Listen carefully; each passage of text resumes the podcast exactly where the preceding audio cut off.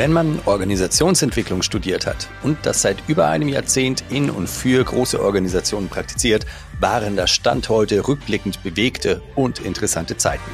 Die hat erlebt mein heutiger Gast Maike Küper. Und so ein Erfahrungsschatz macht durchaus auch skeptisch, wenn man sich die Trends in der ein oder anderen Bubble ansieht. Deswegen frage ich heute Maike, wie sie denn zum Thema Transformation steht, wie es nicht klappt und wie man doch klarkommt mit dem Thema. Das hört ihr in dieser Episode. Viel Vergnügen. Three, two, one. All engine running. Liftoff. We have a liftoff.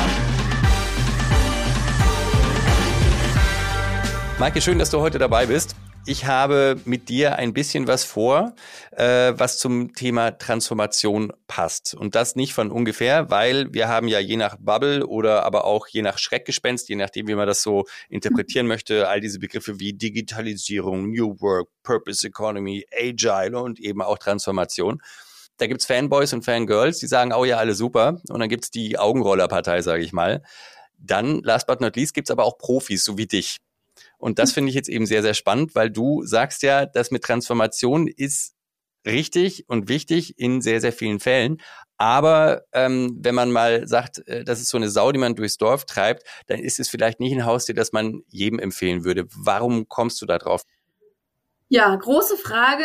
Ähm, also erstmal vielleicht, um nochmal meine Brille etwas zu erklären. Ähm, ich bin, glaube ich, so ein bisschen born skeptical. Also ähm, wenn irgendjemand eine Sau durchs Dorf treibt, bin ich schon erstmal grundsätzlich skeptisch, was das denn zu bedeuten hat. Wenn alle irgendwas feiern, denke ich mir, irgendwas kann da nicht stimmen. Ähm, und ich glaube, das ist tatsächlich bei allem, was mit ähm, Management-Hypes und mit Beratung vielleicht auch zu tun hat, nicht ganz schlecht. Ähm, zum Thema New Work, also New Work von den ganzen Buzzwords, die du jetzt gesagt hast, sind New Work und Agile und Transformation jetzt so am ehesten meine, weil ich eben schon, also ich habe das im Studium schon gehabt und habe Personal- und Organisationsentwicklung studiert, habe da, glaube ich, auch, also A, sehr interdisziplinär studiert, ähm, also jetzt nicht rein psychologisch oder rein soziologisch, und das war schon sehr gemixt und eben interkulturell. Und da kriegt man, glaube ich, so diesen Begriff Perspektivwechsel und hinterfragen, mit in die Wiege gelegt. Und es lag da ja bei mir eh schon. Von daher, ähm, das vielleicht so zu, zu meiner Haltung oder wie ich dazu gekommen bin. Ähm, und seitdem habe ich einfach schon viele Kulturwandel, OE, wie auch immer man sie nennen mag, Prozesse mitbegleitet. Also am Anfang als Beraterin, natürlich viel als Beobachterin, dann eben auch auf der Kundenseite über, über fast vier Jahre und ähm, da lernt man eben sehr, sehr viel darüber, was funktioniert, was so typische Dinge sind, die alle falsch machen. Ähm, und ganz grundsätzlich einfach, dass es keinen Masterplan gibt. Jeder, der einen Masterplan verspricht, ne, sei es jetzt irgendwie Safe Rollout oder was auch immer für einen Masterplan, äh, lügt sich in die Tasche und lügt anderen in die Tasche.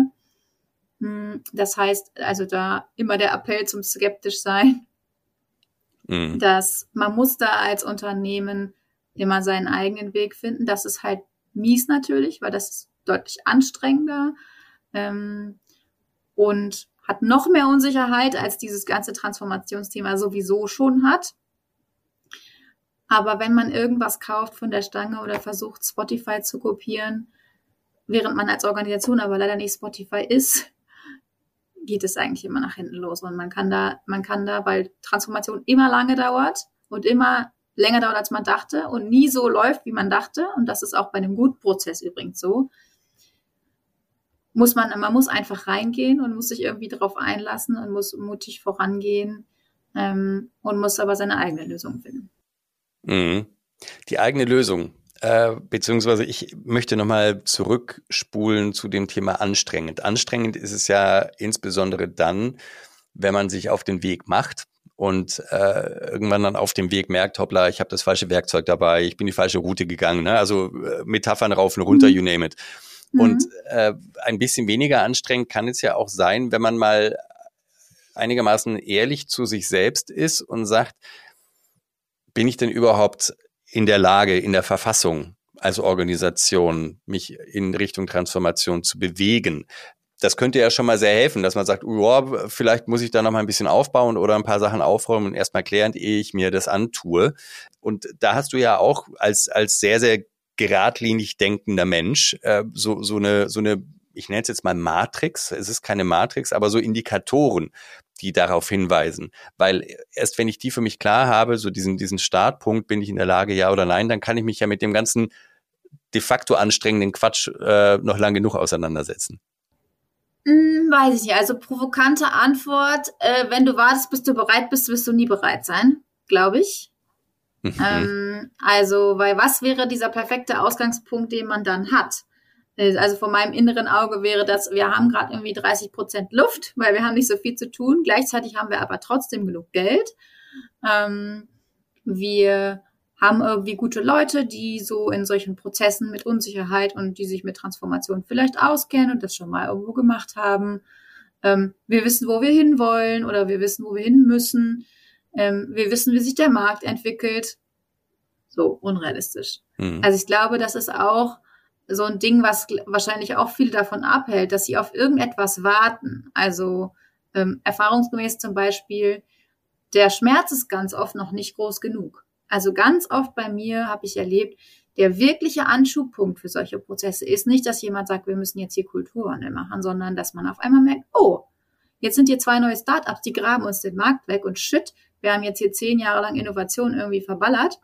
Ähm, jetzt müssen wir aber schnell, schnell was machen. Und dann ist es halt zu spät. Mhm. So, du musst halt anfangen, ähm, wenn es dir noch, also idealerweise fängst du an, wenn es dir noch ganz gut geht, ne? Und bist halt kontinuierlich dabei. Mhm. Deswegen rede ich ja auch immer so von kontinuierlich oder evolutionäre Organisationsentwicklung, was dann immer irgendwie sehr akademisch klingt, aber im Prinzip meint das einfach, mach nicht alle zehn Jahre ein riesen Transformationsprogramm, ähm, sondern Veränderung ist halt evolutionär. Du musst immer irgendwie dranbleiben. Hm. Könnte man dann sowas sagen wie, ähm, so, sobald auf der Agenda steht Programm, ist es eigentlich schon gestorben? Na, also könnte man ja auch dann ins Extreme führen und sich dann überlegen, Moment mal, äh, eine der Indikatoren, wenn eine Organisation die Finger davon lassen sollte, ist, wenn sie das programmatisch denkt. Also es gibt gerade im agilen Bereich äh, wo schon, ich sag mal, Bubbles, wo dieses Wort Projekt oder Programm irgendwie total verbrannte Erde ist. Da bin ich jetzt nicht so dogmatisch, weil ich halt glaube, die Unternehmen, die sich verändern müssen, sind halt ganz oft noch sehr traditionell. Und wie funktionieren da Dinge überhaupt? über das Vehikel, Programm oder Projekt. Wenn man jetzt sagt, wenn du es mit einem Programm mhm. machst, dann lass es gleich, dann ist die Hälfte direkt schon wieder weg vom Fenster. So, also du musst mhm. halt natürlich irgendwie da anfangen, wo die Unternehmen sind. Ähm, und denen nicht so, so leer, leermäßig darüber kommen, sonst hören die dir ja direkt nicht mehr zu. Also du musst anschlussfähig sein. Ähm, aber gleichzeitig halt natürlich auch ein bisschen pushen. Das heißt, du musst irgendwo anfangen, wenn es mit einem Programm Programm ist ja dann schon größer als ein Projekt. Das wäre ja schon gut. Also du musst mit einem mhm. Projekt oder mit einem Programm meistens anfangen. Ähm, und dann entwickelt sich das. Ne? Entweder es entwickelt sich gut und man merkt, okay, das, das läuft, das ist das, was wir brauchen, wir machen das größer. Äh, in meiner letzten internen Rolle zum Beispiel war ich auch Anfang Teil eines Projekts. Äh, wir waren ein Stabsprojekt, zwar ein festes Team, aber ein Projekt auf, ich glaube, zwei Jahre. Und später wurden wir ein Team in einer Abteilung. So. Mhm. Aber das, ich finde es auch okay, dann als Geschäftsführung zu sagen, ähm, gerade wenn wir noch nicht so richtig wissen, was das wird und wo das hingehen soll, wir machen das jetzt erstmal befristet. Ähm, und dann gucken, wie es sich entwickelt. Und wenn es gut wird, dann machen wir es größer und stabiler. Mhm. Da ist also dann auch so eine Ergebnisoffenheit äh, bis zu einem gewissen Teil immanent, damit man das Ganze erfolgreich durchziehen kann. Denn umgekehrt äh, stelle ich mir vor, Wandel, Transformation hat ja immer mit Zukunft zu tun. Zukunft ist immer irgendwas mit dem Fragezeichen hinten dran. Ähm, und wenn ich behaupte, ich habe schon Ausrufezeichen, dann wird das so wahrscheinlich nicht eintreten, respektive ich werde Leute verlieren, die sagen, na Moment, ich will aber bei dem Ergebnis auch beitragen. Äh, welche, welche weiteren Dinge gibt es denn da potenziell, wo du sagst, liebe Leute, Vorsicht, nicht, ähm, äh, die und die Vorstellung müsst ihr euch mal vom Tisch schieben, ansonsten wird es echt, echt schwierig mit solchen Anlässen. Ja, also die Liste ist endlos. Auf jeden Fall schon mal sehr schöne Formulierung mit dem Zukunft und Transformation hat ein Fragezeichen hinten und wenn du ein Ausrufezeichen machst, bist du auf dem falschen Weg. Das würde ich auf jeden Fall unterschreiben. Der Klassiker ist halt, und da bist du dann wieder so in dem typischen Angang von solchen Projekten, ist halt, wenn du echt so ein einen Wasserfall-Kulturwandel-Rollout-Plan machst. Ne? Das sind halt oft sind das diese skalierten agilen Frameworks, ähm, die dann in einer Geschwindigkeit eingeführt werden und in, aber in, der, in, ihrer Komplex, in ihrer ganzen Komplexität von Anfang an, sodass du im Endeffekt einfach eine anders überbürokratisierte Organisation hast. Also da hast du nichts mehr gewonnen. Ähm, mhm. Also wenn du von Anfang an ganz klar hast, was da am Ende stehen soll, seien es jetzt irgendwelche Kästchen oder was auch immer, ähm, und es ist im Plan nicht eingeplant, dass es davon Abweichungen geben darf, ähm, und vor allen Dingen, dass es da zeitliche Abweichungen zu gibt. Ne? Also Worst Cases, da steht, wir haben in drei Jahren diese und jene Organisation. So, das kannst du lassen. Mhm. Ähm, das kann, wenn mhm. du das jetzt richtig durchknallst, kann das sein, dass du das hinbekommst, aber halt auf dem Papier. Ähm, mhm. ne? Also, und du wirst Leute verlieren und du, das sind auch klassischerweise die Dinger, die dann mit wirklich großen Beraterhorden, nichts gegen Berater, ich bin selber eine, ähm, aber die dann mit großen Beraterhorden, die das standardmäßig machen, ähm, reingezimmert werden. Und das sind dann auch die, die nicht partizipativ laufen. Das sind die, wo nicht viel gefragt wird, weder vorher noch währenddessen. Ähm, das sind die, wo quasi per Appell Kulturwandel dann gemacht wird meistens. Ne? Also gesagt wird, so und so muss das jetzt hier laufen, diese Methoden bitte lernen, so und so bitte eure Meetings machen. Ähm, das erzeugt vor allen Dingen eins, wahnsinnig viel Widerstand, wahnsinnig viel Frust. Ähm, und wie gesagt, manche Leute schmücken sich dann, dass es halt auf dem Papier funktioniert hat und machen daraus dann ihre Karriere. Mhm. Aber das ist halt nicht die Wahrheit. Mhm. Vor allem ist es dann wahrscheinlich nicht das, was authentisch zur Organisation und ihren Beteiligten passt, kann ich mir vorstellen. Sowieso nicht. Äh, dann, dann, dann ist es ein, dann ist es ein Ergebnis per Timeframe oder so am Ende. Ja.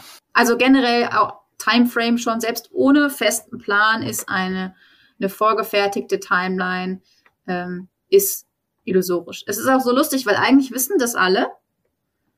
Aber diese Illusion von Kontrolle, ne, wenn ich sage, das ist in drei Jahren fertig, dann ist es bestimmt in drei Jahren irgendwie fertig. Ähm, hm. Ohne geht's halt an den meisten Stellen irgendwie nicht. Ja, Spannend finde ich an der Stelle auch, was du jetzt eben sagtest, naja, eigentlich wissen es alle. Und tatsächlich kommt mir vor, wenn man sich so drüber unterhält und nicht beteiligt ist in so einem Prozess, dann sagst du, ja klar, Leute, Entschuldigung, wie blöd kann man sein? Ähm, und vielleicht gibt es ja aber auch ein paar dieser Aspekte, oder der, der Felder, die wirklich komplex sind, wo du selber auch sagst, äh, trotz und mit deiner Erfahrung, hoppala, wenn ihr über so ein Phänomen oder über so eine Beobachtung stolpert, dann zieht euch wirklich, wirklich warm an.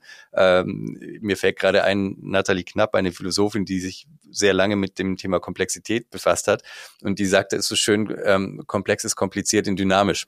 Und das ja, impliziert ja auch, dass du, dass du äh, echt immer wieder rechts, links Determinanten hast, die du einfach nicht äh, absehen kannst, Stichwort Unknown Unknowns. Gibt es denn da für dich Dinge in, in so einer Begleitung, wo du sagst, oha, jetzt wird's wirklich, wirklich spannend? Also du ganz ehrlich, ich würde in jedem so einem, ich würde in jedem Kulturwandelprojekt sagen, oha, das wird spannend. Weil es immer ja um wirklich ganzheitliche Transformation geht. Ne? Also das Ziel ist ja meistens wirklich verändertes Verhalten ein, ich bin jetzt kein reiner, äh, kein reiner Systemguru, oder ne? Also hier, ich bin jetzt nicht so ein, so ein krasser Luhmann oder ansonsten nichts.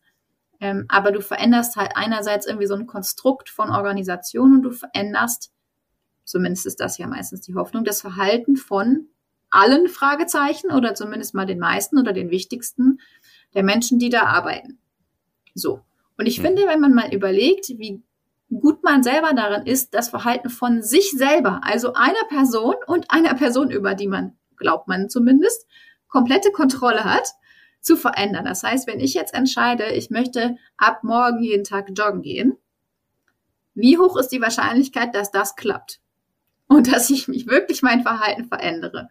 Und wir gehen jetzt mal von einem typischen, ich sag mal, Auslastungsszenario aus. Ja, das heißt, ich sitze hier nicht und habe irgendwie drei Stunden am Tag nichts zu tun, äh, und habe irgendwie Mental Capacity bis zum geht nicht mehr, sondern wir gehen davon aus, ich habe irgendwie einen Job und vielleicht einen Haushalt und eine Partnerschaft und ein Hobby und zwei Kleinkinder. So. Ne? Also das ist ja Realität. Das ist ja sowieso schon Luxus. und wenn das funktioniert, Chapeau. Ja, eben. Und die Realität in Organisationen ist ja momentan zumindest, also ich finde mal, seit der Zeit von Corona, vielleicht auch schon vorher oder man hat es noch nicht so gemerkt, die Leute sind eigentlich alle chronisch überlastet. Sowohl von Workload, aber auch einfach mental. Ne? Du hast irgendwie multiple Krisen aufeinander gestapelt, Pandemie ist nicht vorbei, die Zeit hat mit uns allen was gemacht. Die Organisation jetzt ist irgendwie drohende Rezession.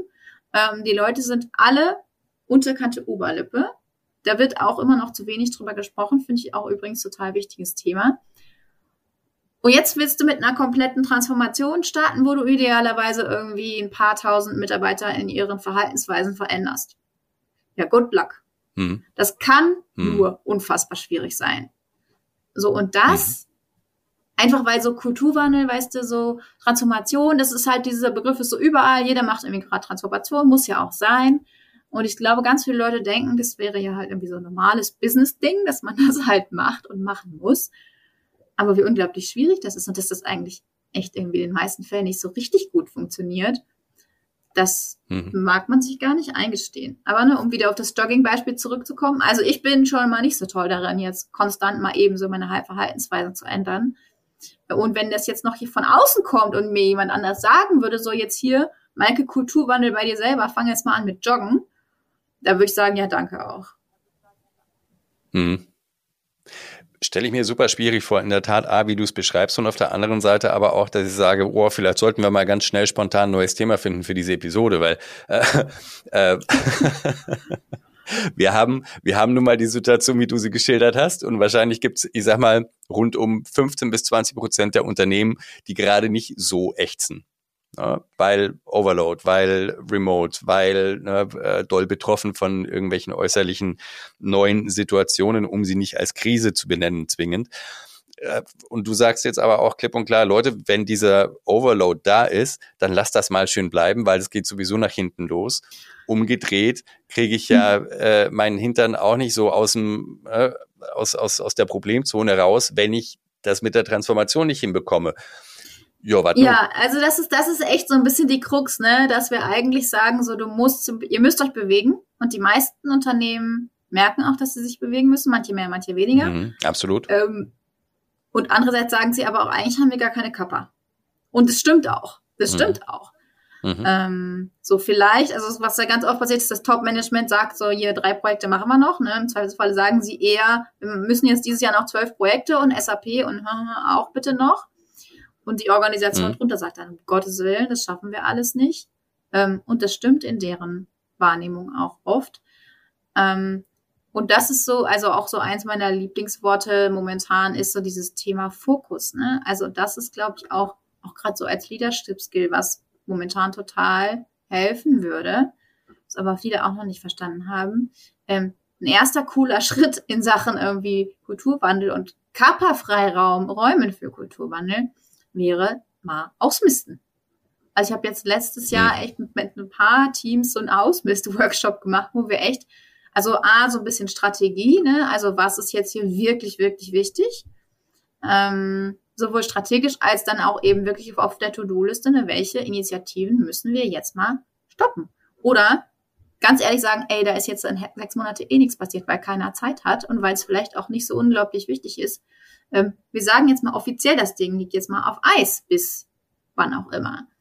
Äh, und dann auch auf einer individuellen Ebene zu gucken, ne, was kann weg? welches Tool müssen wir nicht mehr befüllen, äh, welches, welche PowerPoint müssen wir nicht mehr ausfüllen, weil es eh nur irgendwie Business-Theater ist.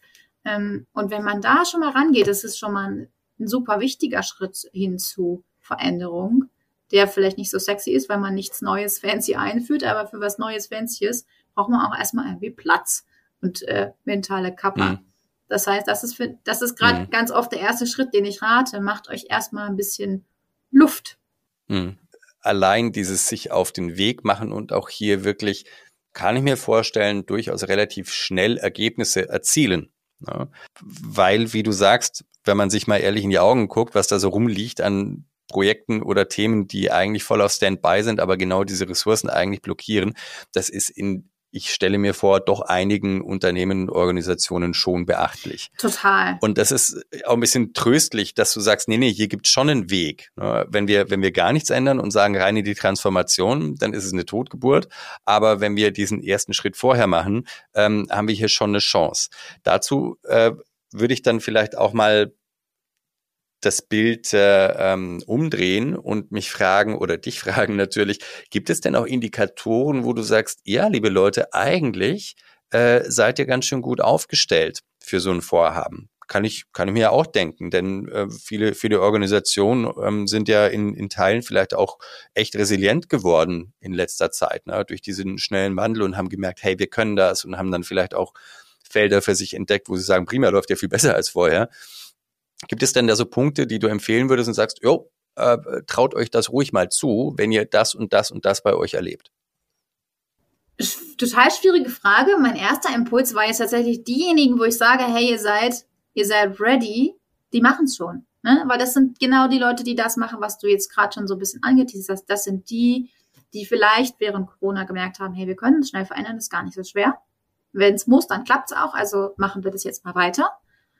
Ähm, oder das sind die, wo sowieso schon mehr Raum für Selbstorganisation ist, ne, wo der mehr Dinge ausprobiert werden. Ähm, oft einfach auch die kleineren, ne, wo du dich oft auch mehr bewegen musst.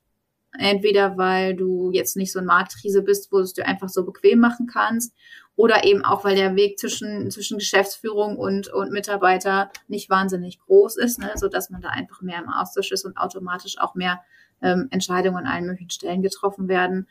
Ähm, genau, aber das sind dann halt meistens die, wo sowieso was passiert. Ich glaube, ich glaube, es ist eher so, dass die, die sich bewegen müssten, auch die sind, wo es am schwierigsten ist, ne? Weil es ist, ich finde, es ist ja auch irgendwie logisch, weil wenn das einfach wäre, hätten sie schon gemacht. Würde ich jetzt mal so unterstellen. Mhm. Ähm, und es ist, ich finde, das ist also so ein Bild, ne, so wie so deutsche Rentenpolitik, das ist so ein Riesenkoloss. Alle wissen, dass das System so nicht weiter funktionieren kann. Aber keiner traut sich ran, weil es auf jeden Fall richtig ätzender Prozess wird. Weißt du, alle Leute werden irgendwie total dagegen sein.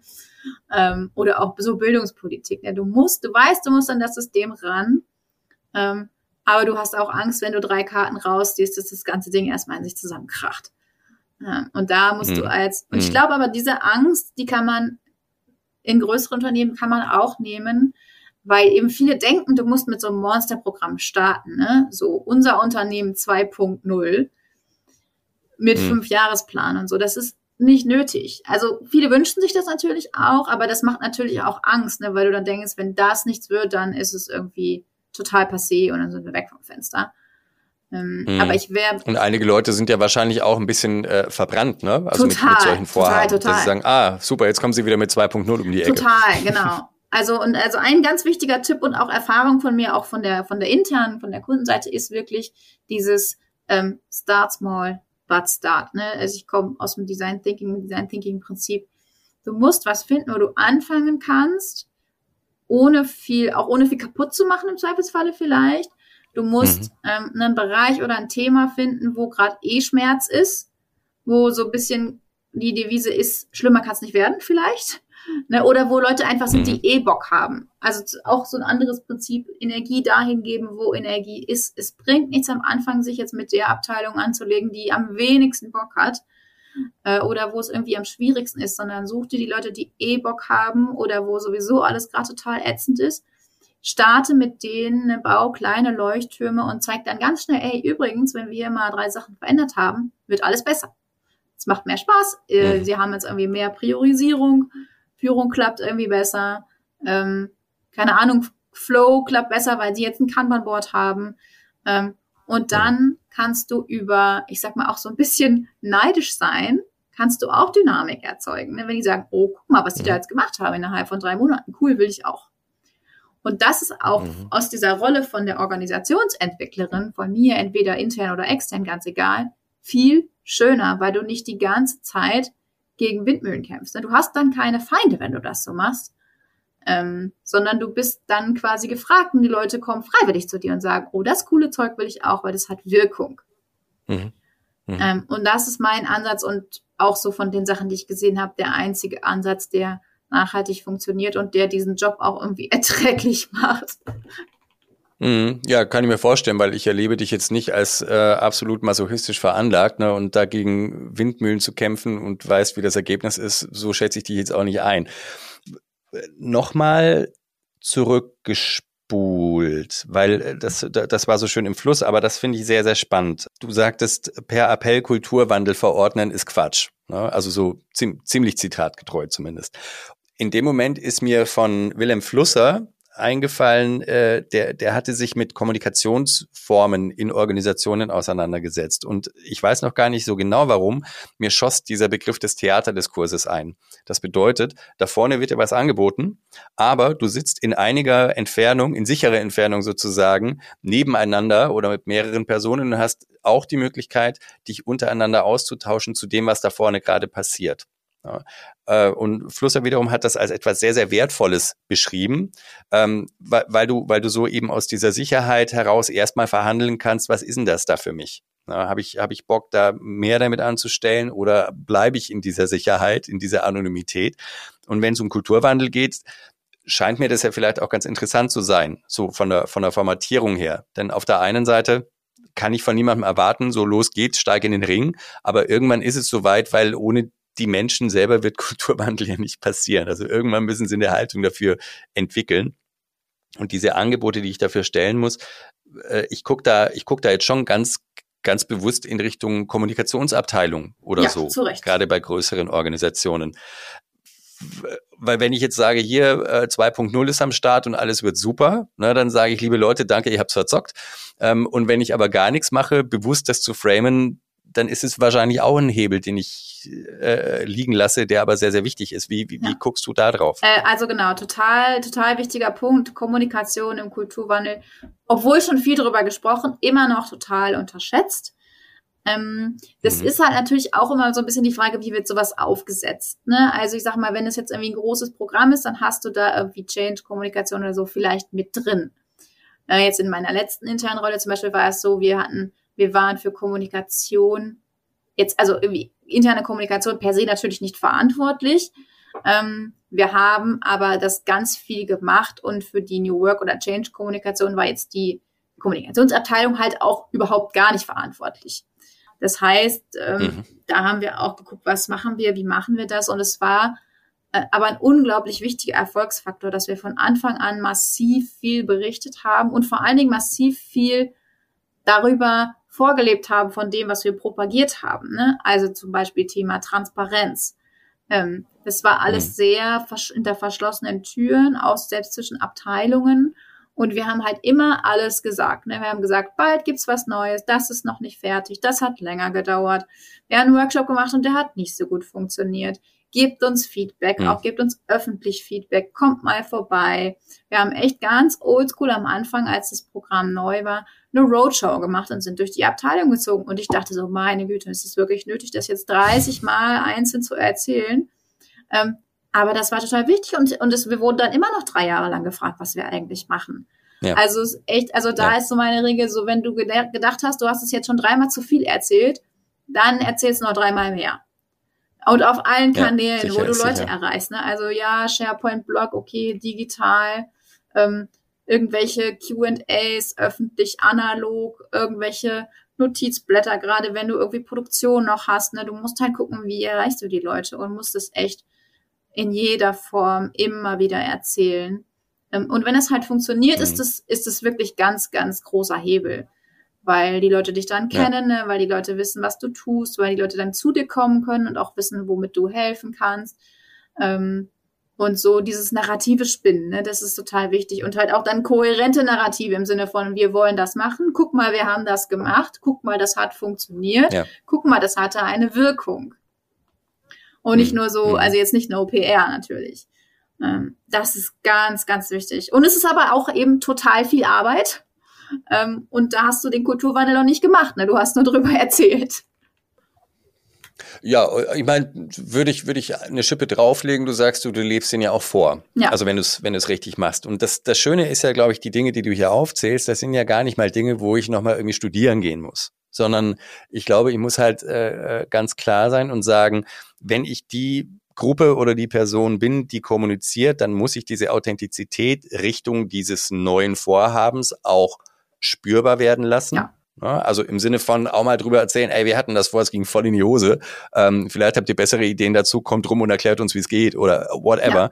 Ja. Ähm, das, das ist ja, das ist ja, glaube ich, auch mm, aus diesem dogmatischen, wie viele Organisationen unterwegs sind, noch also wenn auch so im Versteckten, aber ich glaube, das arbeitet noch, dieses, ey, es gibt keine Probleme, es gibt nur Herausforderungen. Mm. What? Ja, ähm, das, auch, auch das muss man ja teilweise sogar noch überwinden. So. Ja.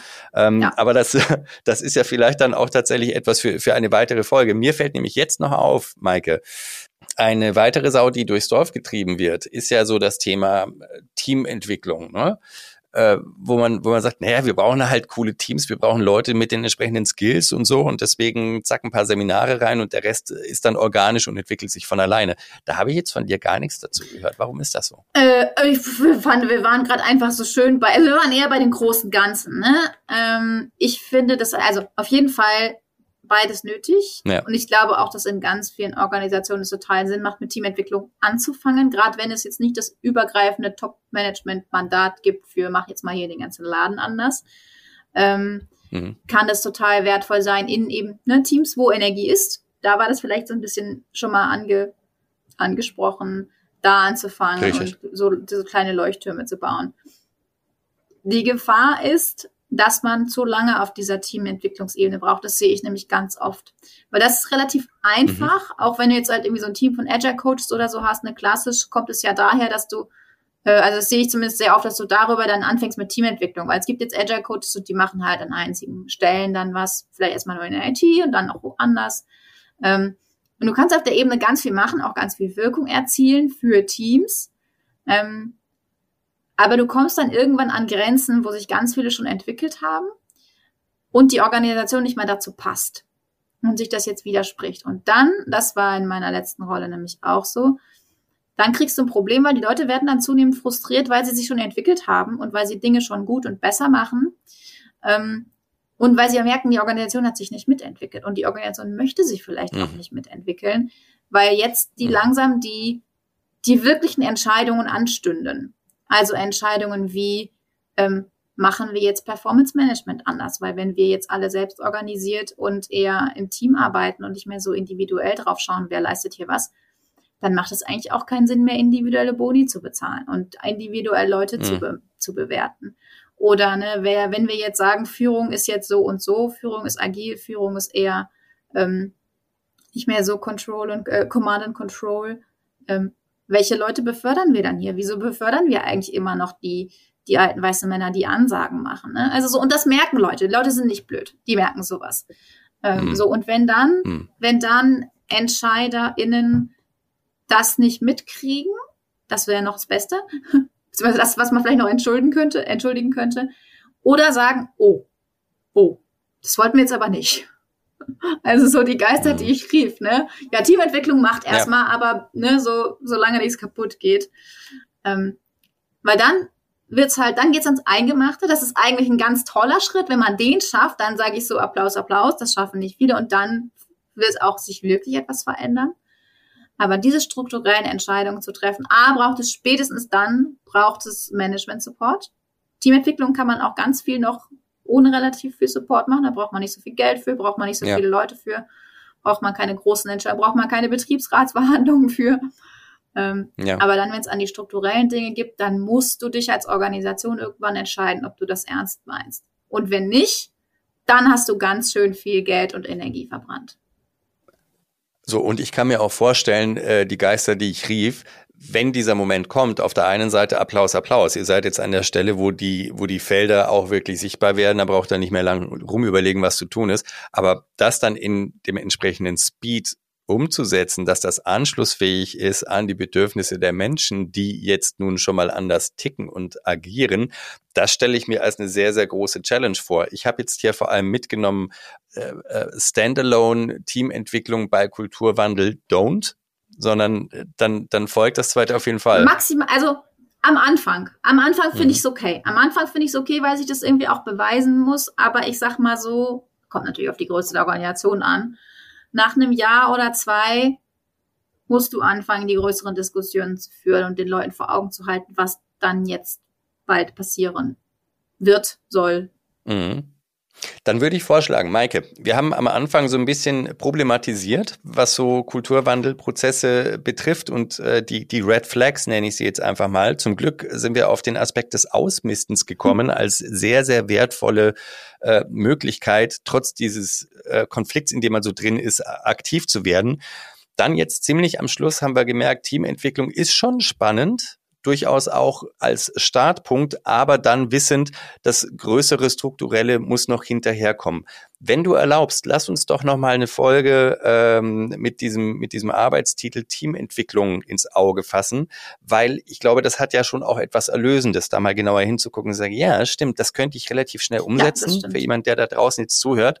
Und äh, nichts getan haben wir ja schon. Und das ist ja nicht das, was wir hier wollen. Deswegen, Maike, ich danke dir für heute, für für deine spannenden spannenden Punkte und freue mich auf alles, das da folgt. Euch da draußen, danke fürs dabei sein und bis zum nächsten Mal. Ja, vielen Dank für die Einladung und die guten Fragen und äh, ich bin gespannt aufs nächste Mal. Bis dahin, ihr Lieben. Macht's gut. Ciao. Tschüss. Das war Mission Control mit Maike Küper. Maike findet ihr sehr aktiv auf LinkedIn. Folgen lohnt sich. Anregungen, Fragen, Themenwünsche oder Feedback zur Episode jederzeit gern an florian at hype1000.com. Bis zum nächsten Mal.